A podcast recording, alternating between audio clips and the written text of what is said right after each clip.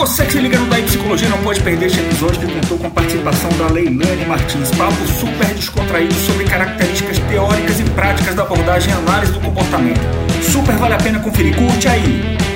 Se prepara!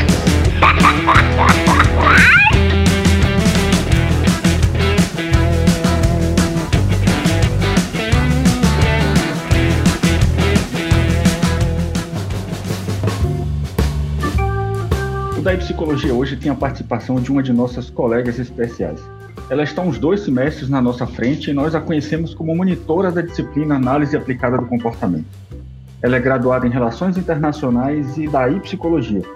Contou pra gente que o contato com a análise do comportamento foi como amor à primeira vista e já no sexto semestre iniciou um curso de formação nessa área. Ela também fez curso de intervenção assistida por animais e acredita que os cães têm grande potencial terapêutico no tratamento de humanos. Esse rol de credenciais nos motivou a convidá-la a participar da construção deste episódio, até porque a convidada de hoje é ninguém menos do que a sua grande inspiração na psicologia. Então seja muito bem-vinda, minha amiga Aline. Obrigado por enriquecer o nosso podcast, que essa seja a primeira de muitas participações. Poxa vida, muito obrigada, Alexandre. Eu estou emocionada com as suas palavras, de verdade. É um prazer estar aqui e eu gostaria de parabenizar todos vocês pelo projeto, que desde que eu tomei conhecimento, eu tenho comentado com vocês o tanto que eu tenho orgulho e o tanto que é bom poder estar perto de vocês de alguma forma. Então, muito obrigada pelo carinho e pelo convite. Bom, a nossa convidada de hoje também é a nossa querida professora Leilane Martins, psicóloga graduada pela Universidade Estadual do Piauí com mestrado e doutorado pela Universidade Federal de São Carlos. Além de professora, supervisora e coordenadora de estágios do UDF, a Leilane é analista do comportamento e especialista no atendimento de crianças, adolescentes e adultos, e trabalha também com orientação de pais. É uma professora que transformou a minha vida acadêmica, tanto em sala de aula, em supervisão de estágio, na monitoria, que é um projeto que eu amo, e também como orientadora num painel sobre assertividade que foi apresentado em junho na Jornada de Análise do Comportamento de Brasília. Então é uma honra ter você aqui conversando com a gente hoje, Lei. Seja muito bem-vinda e muito obrigada por compartilhar seus conhecimentos conosco. Gente, eu que agradeço. Não tem nem palavras depois de uma introdução dessas, né? Então, cadê as palavras da Leilani? Então, eu quero dizer muito boa tarde, é um prazer estar aqui com vocês. Obrigada, Alexandre, obrigada, Aline, Bruna, Luísa e Eliane, exatamente, que eu acabei de pescar aqui, né? E aí, agradeço muito vocês, parabenizo também pelo projeto. Tudo que democratizar o acesso da psicologia a quem não tem acesso é de grande relevância acadêmica e social, né? Então, acho muito é, relevante a proposta que vocês estão fazendo. E conversar sobre análise do comportamento, para mim, é um prazer. Que ótimo, então, professora. Seja muito bem-vinda também. E conta pra gente como é que aconteceu a sua escolha de atuar a partir dos conceitos da análise do comportamento. Olha, é, eu já contei essa história como auto-revelação em alguns momentos, mas as pessoas meio que não acreditam, né? É, por muito tempo, eu estudei análise do comportamento, mas não me intitulava analista do comportamento. Eu era uma aluna de graduação, digamos, um pouco terrível, porque eu dava trabalho para os meus professores.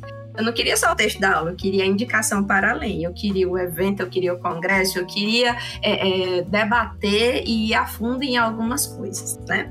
Então, começou pela análise do comportamento, análise experimental do comportamento, fui para a disciplina 1 e 2, né? Na época, é, faz tanto tempo, né? Que tinha ratinho de verdade, a gente levava ao laboratório, era aquela coisa bem, né? É, digamos assim, concreta.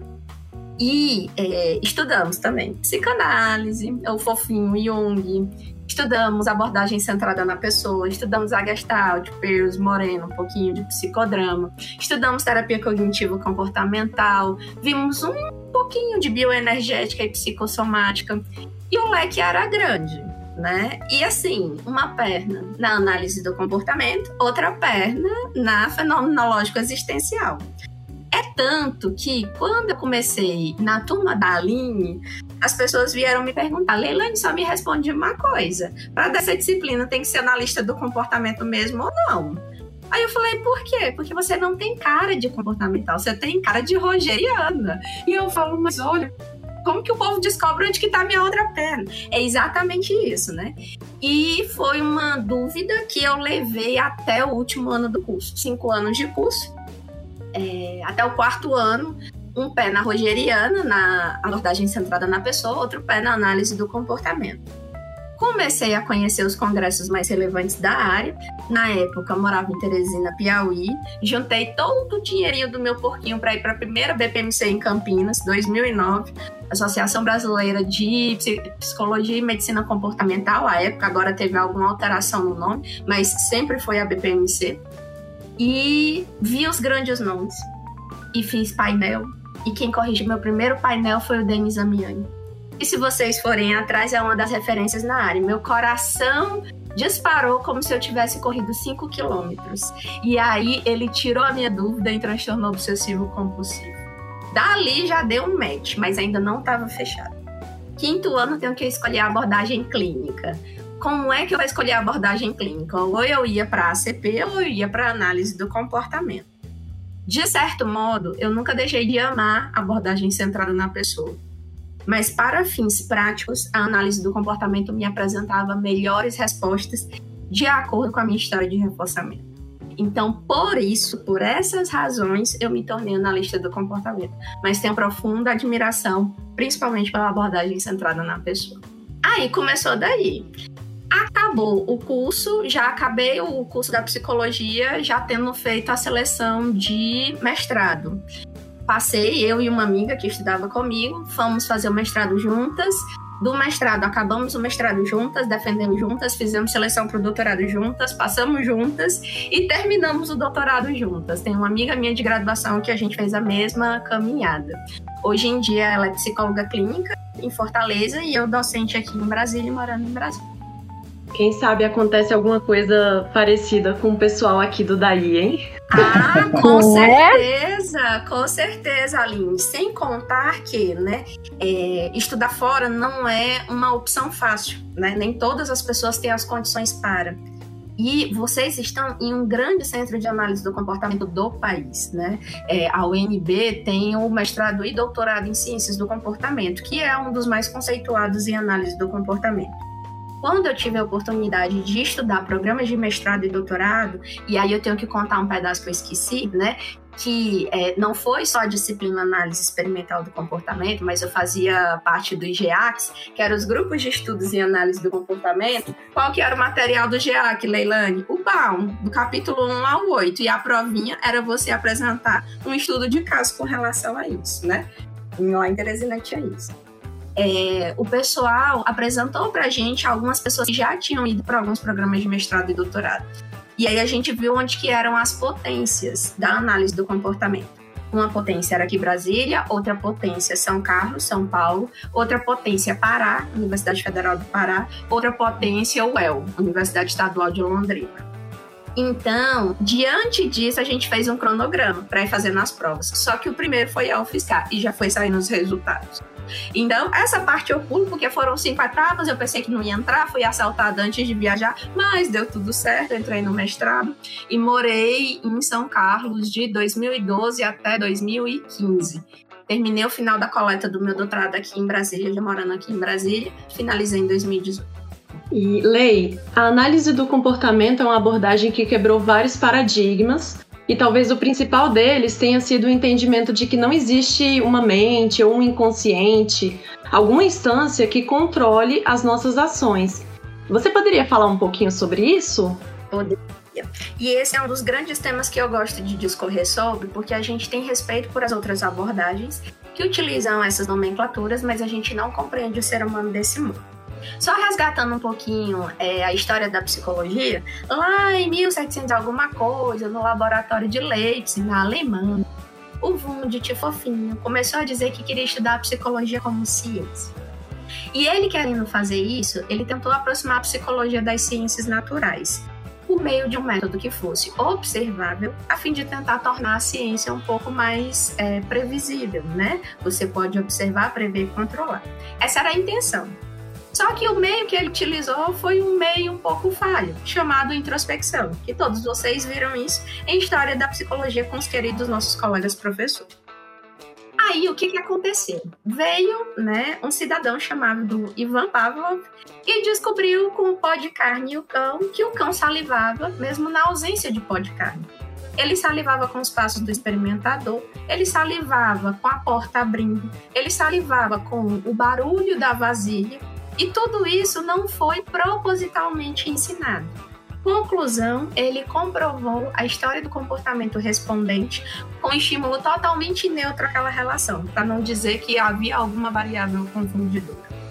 O que, que a gente observou naquele momento? Que ali nascia né, o princípio do behaviorismo, ou comportamentalismo.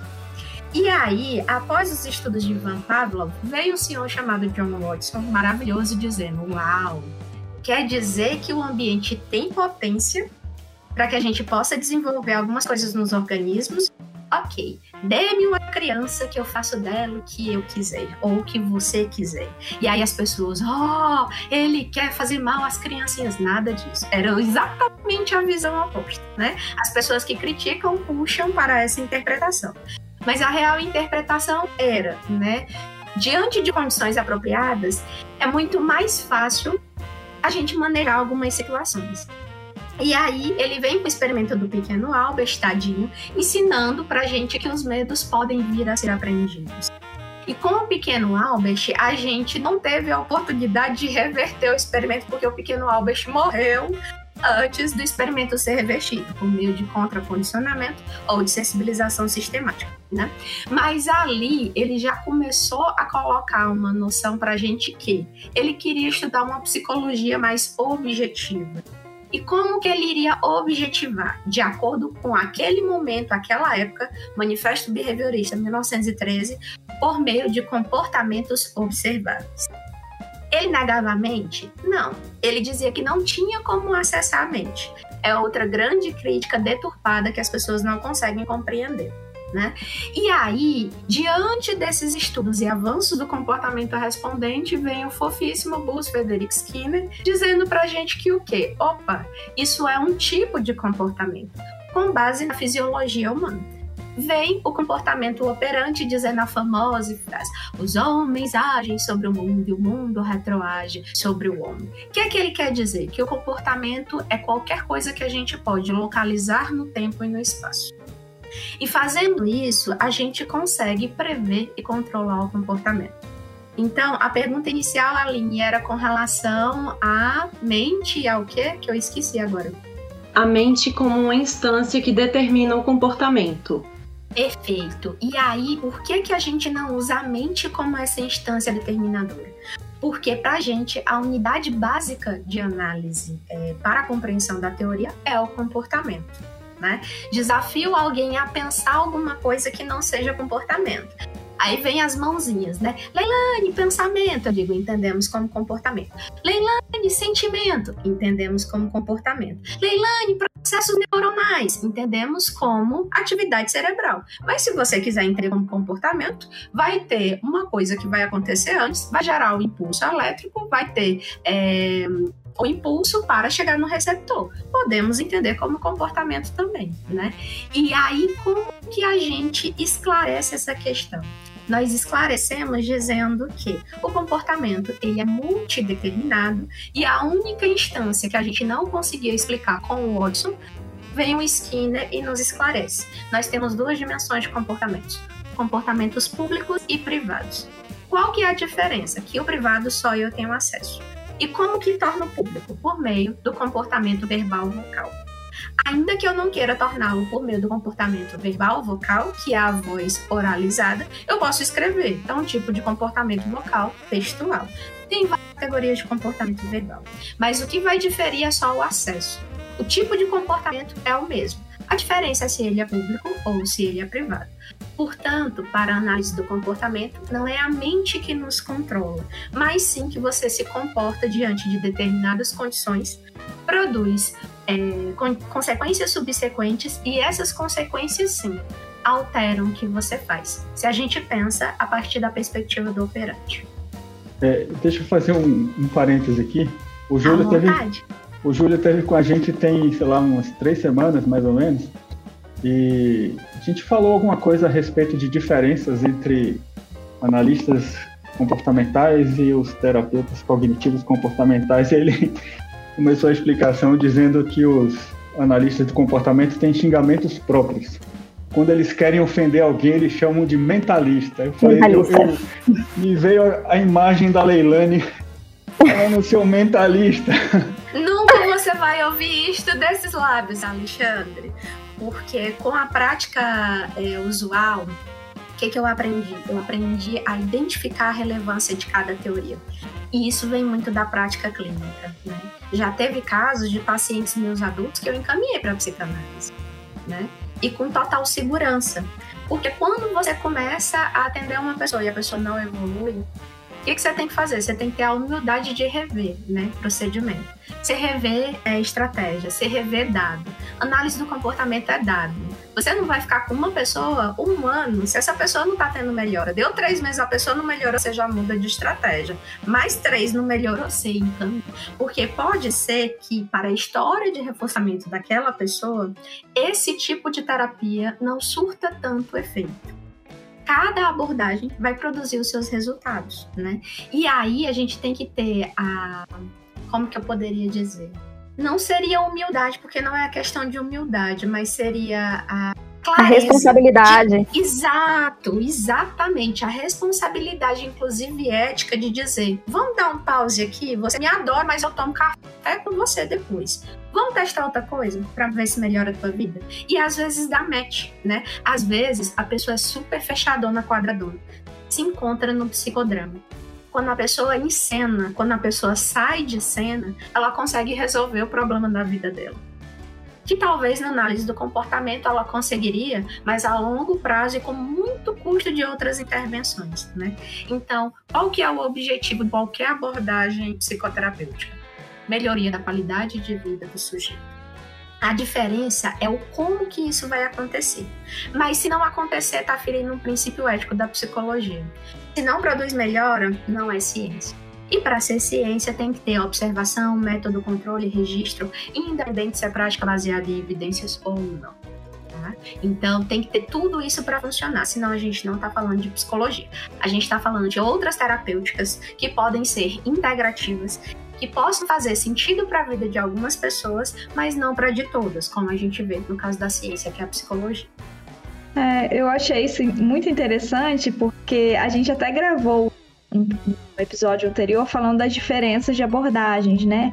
E uhum. aí, como é, você trouxe pra gente, na verdade, não há uma invalidação das outras abordagens, entre aspas, mentalistas. Exato. O que acontece é realmente que, que a análise do comportamento olha o ser humano por um ângulo diferente de, dessas outras abordagens. Perfeito. Mas é e eu achei muito interessante porque até essa questão de que você chamou de história de reforçamento, né? Uhum. Ela impacta inclusive na escolha profissional Total. de cada um de nós Total. aqui, né? Que a gente tem Total. histórias diferentes e a gente tem é, pretensões diferentes aqui, né? Mas muito Perfeito. interessante. Obrigada por trazer isso pra gente. Luísa, quanto mais variado, melhor. E é por isso que sempre que me chamam para falar em qualquer lugar, meu conselho de ouro é estudem tudo a fundo, né? Até para criticar a fundo. Tá avisado aí! Eu tô com a turma de AEC agora e os meninos falam, professor, isso é grego. Eu digo, não, mas você vai aprender o grego, sabe para quê? Para você criticar a análise do comportamento no que realmente é uma crítica.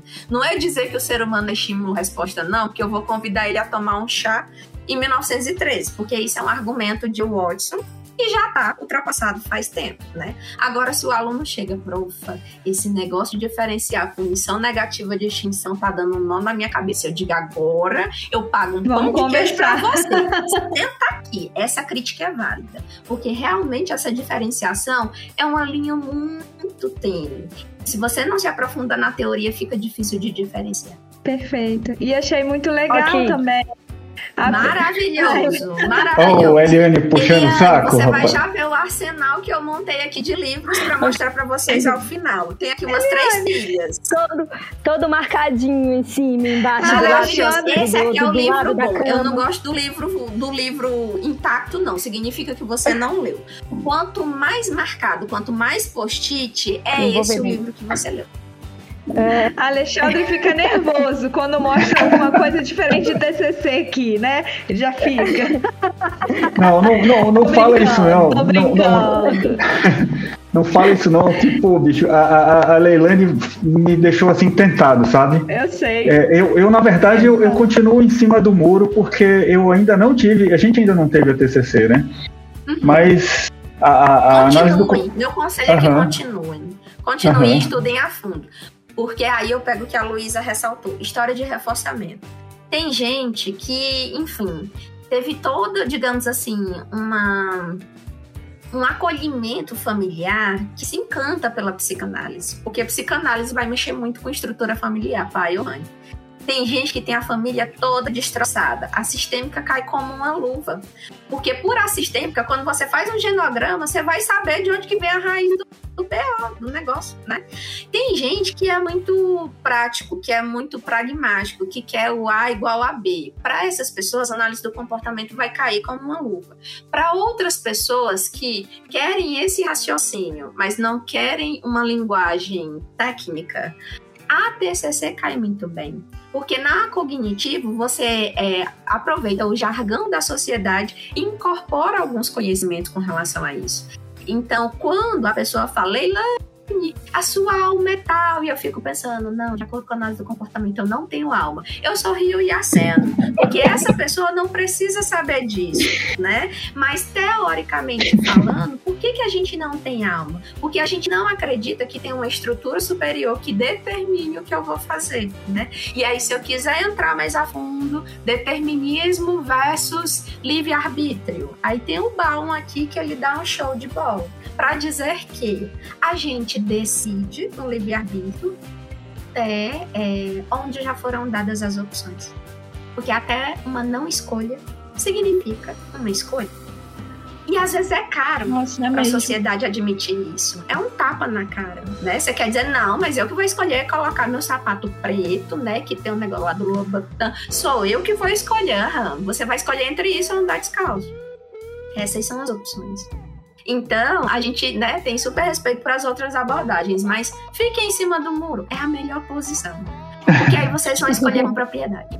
É, e às vezes tem estima por uma abordagem e acaba indo para outra até por efeito prático, né? Como exato, exato. E, e, não impede o respeito, e não impede a efetividade. Quando você vê uma pessoa no fundo do poço, que a psicanálise resgata, é a coisa mais linda, renasce uma pessoa quando você duvida da efetividade da abordagem centrada na pessoa e você presencia acontecendo, você vê claramente diminuição de ansiedade, compreensão, a, a tal da aceitação positiva incondicional acontecendo, né? Quando, quando você vê, tudo faz muito sentido, né?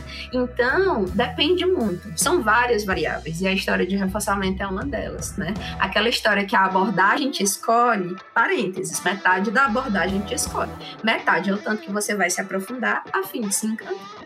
Que maravilhoso. Leilane, o comportamento humano é determinado por três níveis de seleção: filogenético, ontogenético e cultural.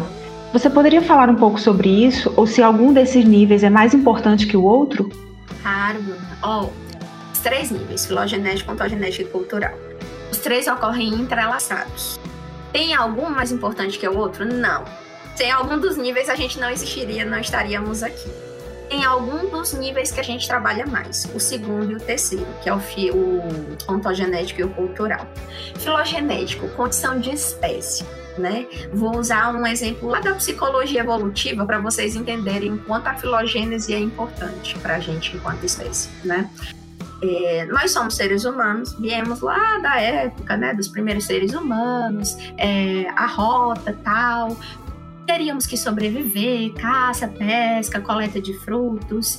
E aí o ser humano tecnicamente vivia sozinho e começou a achar outros pares e começou a conviver em conjunto ser humano conviveu em conjunto, não era que ele era legalzinho, best friends forever, não.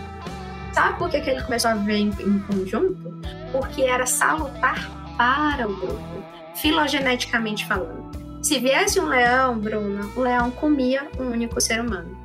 Se tivesse um grupo armado com armas primitivas, o grupo matava o leão. O que que acontece? Repertório de cooperação lá na psicologia evolutiva foi selecionado filogeneticamente. A gente começou a aprender a sobreviver em grupo, o que era importante. Conforme os seres humanos envelheciam, ficava difícil ser caçador e coletor. E aí a gente tinha que fazer o quê? Depender dos mais jovens. De novo, a importância do grupo para a sobrevivência do grupo. E aí, por que, que é relevante isso? Porque a gente começa a, a pensar em conviver em grupos. E aí começa os grupinhos e as pessoas vão tendo, né, é por meio de aspectos de reprodução, por meio do sexo, vão tendo mais pessoas e vão se formando comunidades. Então, o aspecto filogenético são as características da nossa espécie humana que nos permitem estar aqui preferência por doce ou por salgado, preferência por manter a temperatura corpórea ok. Na hora que começa a ficar mais frio, como agora em Brasília, se você tá na rua sem um casaco, seu corpo automaticamente começa a tremer de frio. Não é algo voluntário, é uma reação à sua espécie, filogeneticamente determinada. Por quê? Porque você se tremendo, você mantém a temperatura corporal um pouco mais próxima do que é para ela estar por acaso, se você não se tremesse, o risco de hipotermia era muito grande. Hipotermia leva à morte. Morte não seleciona indivíduos para propagar sua espécie. Então, filogeneticamente falando, é, são condições é, de, do primeiro nível de seleção que nos permite estarmos onde estamos, que somos os seres humanos. Segundo nível de seleção, ontogênese, é o que te caracteriza enquanto ser humano, é a tua preferência. É a Leilani ser alucinada por açúcar, apesar de ser uma dependência. É a Aline gostar de café, é a Luísa gostar de tatuagem e assim sucessivamente. São as características que nos diferenciam com relação aos outros humanos. E aí, basicamente, ela vai ser constituída por três elementos: história de reforçamento, história de punição, história de extinção. A gente fala muito da história de reforçamento por um único fator. O reforço ele é lindo, ele é tão lindo que ele estereotipa comportamento. O que, que é isso? Como você aumenta a probabilidade do comportamento vir a ocorrer, se não for um processo criativo, você não permite se fazer outra coisa, de outro modo. Exemplo: vou escrever com a mão esquerda já sei que eu não pego bem na caneta. Eu já vou posicionar meu dedo aqui, onde tem a borrachinha, para o meu dedo não escorregar. Se não for por aspectos criativos, e se eu conseguir escrever alguma coisa nessa posição, a próxima vez que alguém me entregar a caneta, eu vou pegar do mesmo modo. Porque o reforço, tecnicamente, reforça. O reforço produz consequências que aumentam a probabilidade desse mesmo comportamento vir a ocorrer novamente. Não necessariamente o mesmo comportamento, mas comportamentos semelhantes. Por que, que não o mesmo comportamento? Volto lá para a frase do filósofo, e aí depois vocês procuram qual é o filósofo que eu esqueci. O homem e o rio. O homem passa por o rio. Ah, logo em seguida, o homem passa por o rio novamente. Nem o homem é o mesmo, nem o rio é o mesmo. O que, que é isso, gente? A ocorrência de uma única vez do comportamento. Tudo que você fez, fez, passou. O que vai acontecer pode ser topograficamente semelhante, funcionalmente semelhante, mas não é a mesma coisa. Se a gente fosse colocar né, um vídeo em câmera lenta, eu mudaria em milímetros a forma como eu escreveria. Então, a gente fala em padrão comportamental por quê? Porque são vários comportamentos levemente semelhantes. Mas eu estou falando de nível de seleção. Deixa eu voltar. Então, segundo nível de seleção, porque senão eu vou e não volto. Segundo nível de seleção, história de reforçamento, história de punição, história de extinção. São onde acontecem a maioria dos problemas. E muitos desses problemas são os que a gente trata em psicoterapia clínica. Terceiro nível de seleção, cultura. Cultura é onde nós estamos, como a gente aprende, o que é importante, o que não é importante. Vou dar um exemplo cultural muito, muito característico, né? A nossa sociedade, quando a, quando a mulher engravida, a mulher vai sentir as dores do parto a mulher vai ter o bebê. Em determinadas tribos indígenas, não são os Kula, mas agora eu esqueci qual era a tribo indígena, é o homem que sente as dores do parto. E o homem que chora, e o homem que fica acocorado. No sentido de que a mulher tem o neném, né? Mas o homem sente todo o processo de dor e fica recluso. Nossa, Leilani, que diferente. Diferente, mas são aspectos culturais. Aspectos culturais vão direcionar o que vai ser reforçado, o que não vai ser reforçado, que vai ser extinto, ou que provavelmente seria punido. Então, esses três níveis atuam ao mesmo tempo, ajudando com que a gente esteja aqui, né, nesse planeta, sobre essa forma, sobrevivendo enquanto espécie. Daqui a 50 anos, sei se meus filhos sobreviverão, porque a gente está detonando o planeta a nível cultural, né? Então, é, essas três coisas acontecem entrelaçadas. E esse artigo é muito bom do Skinner, o Seleção pelas Consequências, é um clássico, quando a gente observa os exemplos que ele dá, a gente observa a sincronia entre esses três níveis de seleção ocorrendo em conjunto. Eu acho tão legal essa você trazer essa questão de, da importância dos três níveis sem que nenhum seja mais relevante que o outro. E eu lembro na, no estágio até, você passou um texto que falava era sobre habilidades sociais e o desenvolvimento que a gente teve no nível filogenético, a desenvoltura dos músculos para a gente conseguir falar, conseguir rir, conseguir é, de, demonstrar. É, não queria falar empatia, mas. Emoções?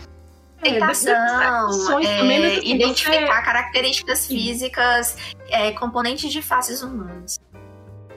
Vocês estão vendo por que, que a, por que, que a Aline se apaixonou pela análise do comportamento, né? É porque a Aline tem um, um, pouco de tempo a mais comigo, gente. Vocês não, não tiveram tanto tempo. É só por isso, é só por isso. Eu, eu fico eu assim, sabe?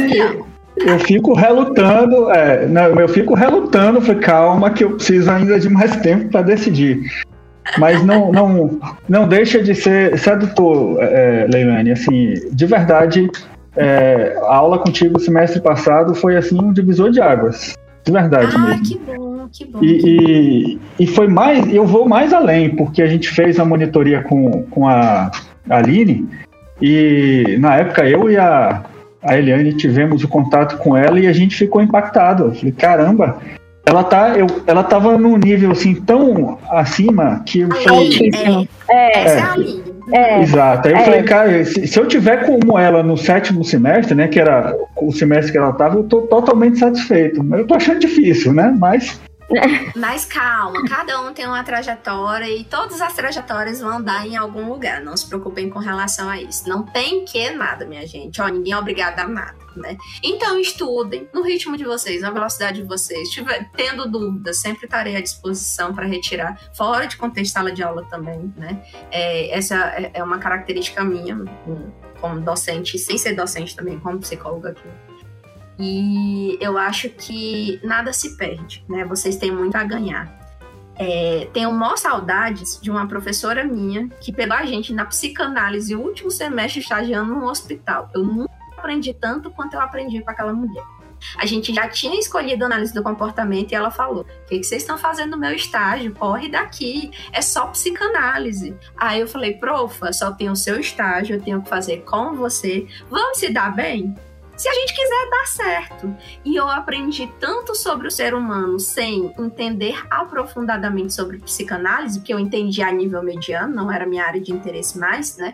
É, é, que hoje em dia é como eu falo para vocês: a gente não tem nada a perder, a gente só tem a ganhar. Se você vai fechado para qualquer processo, você que perde, né?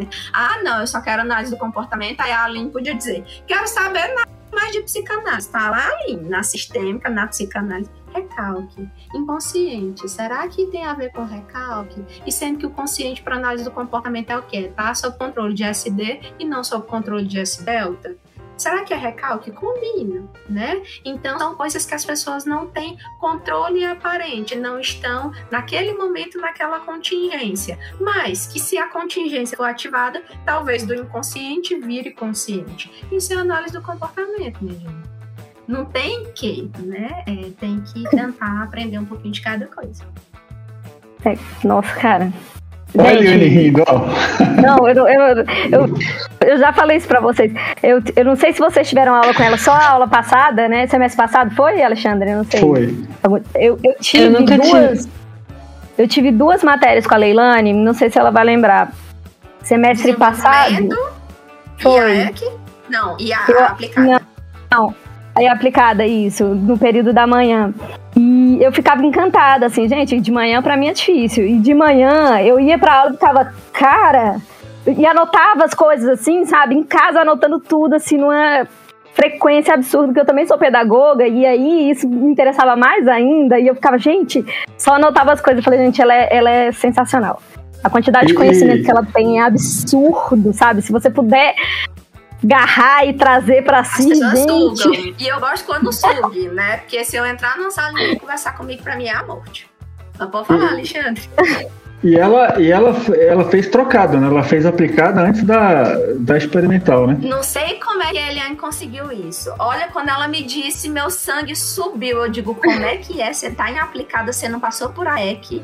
Menina, olha, você vai ter desafio, mas tem que dar bom, né? Porque pode dar muito ruim. E ela foi É. e tecnicamente estudou tudo de AEC, fez a aplicada. Mas você já fez a AEC agora ou você dispensou? Tô fazendo.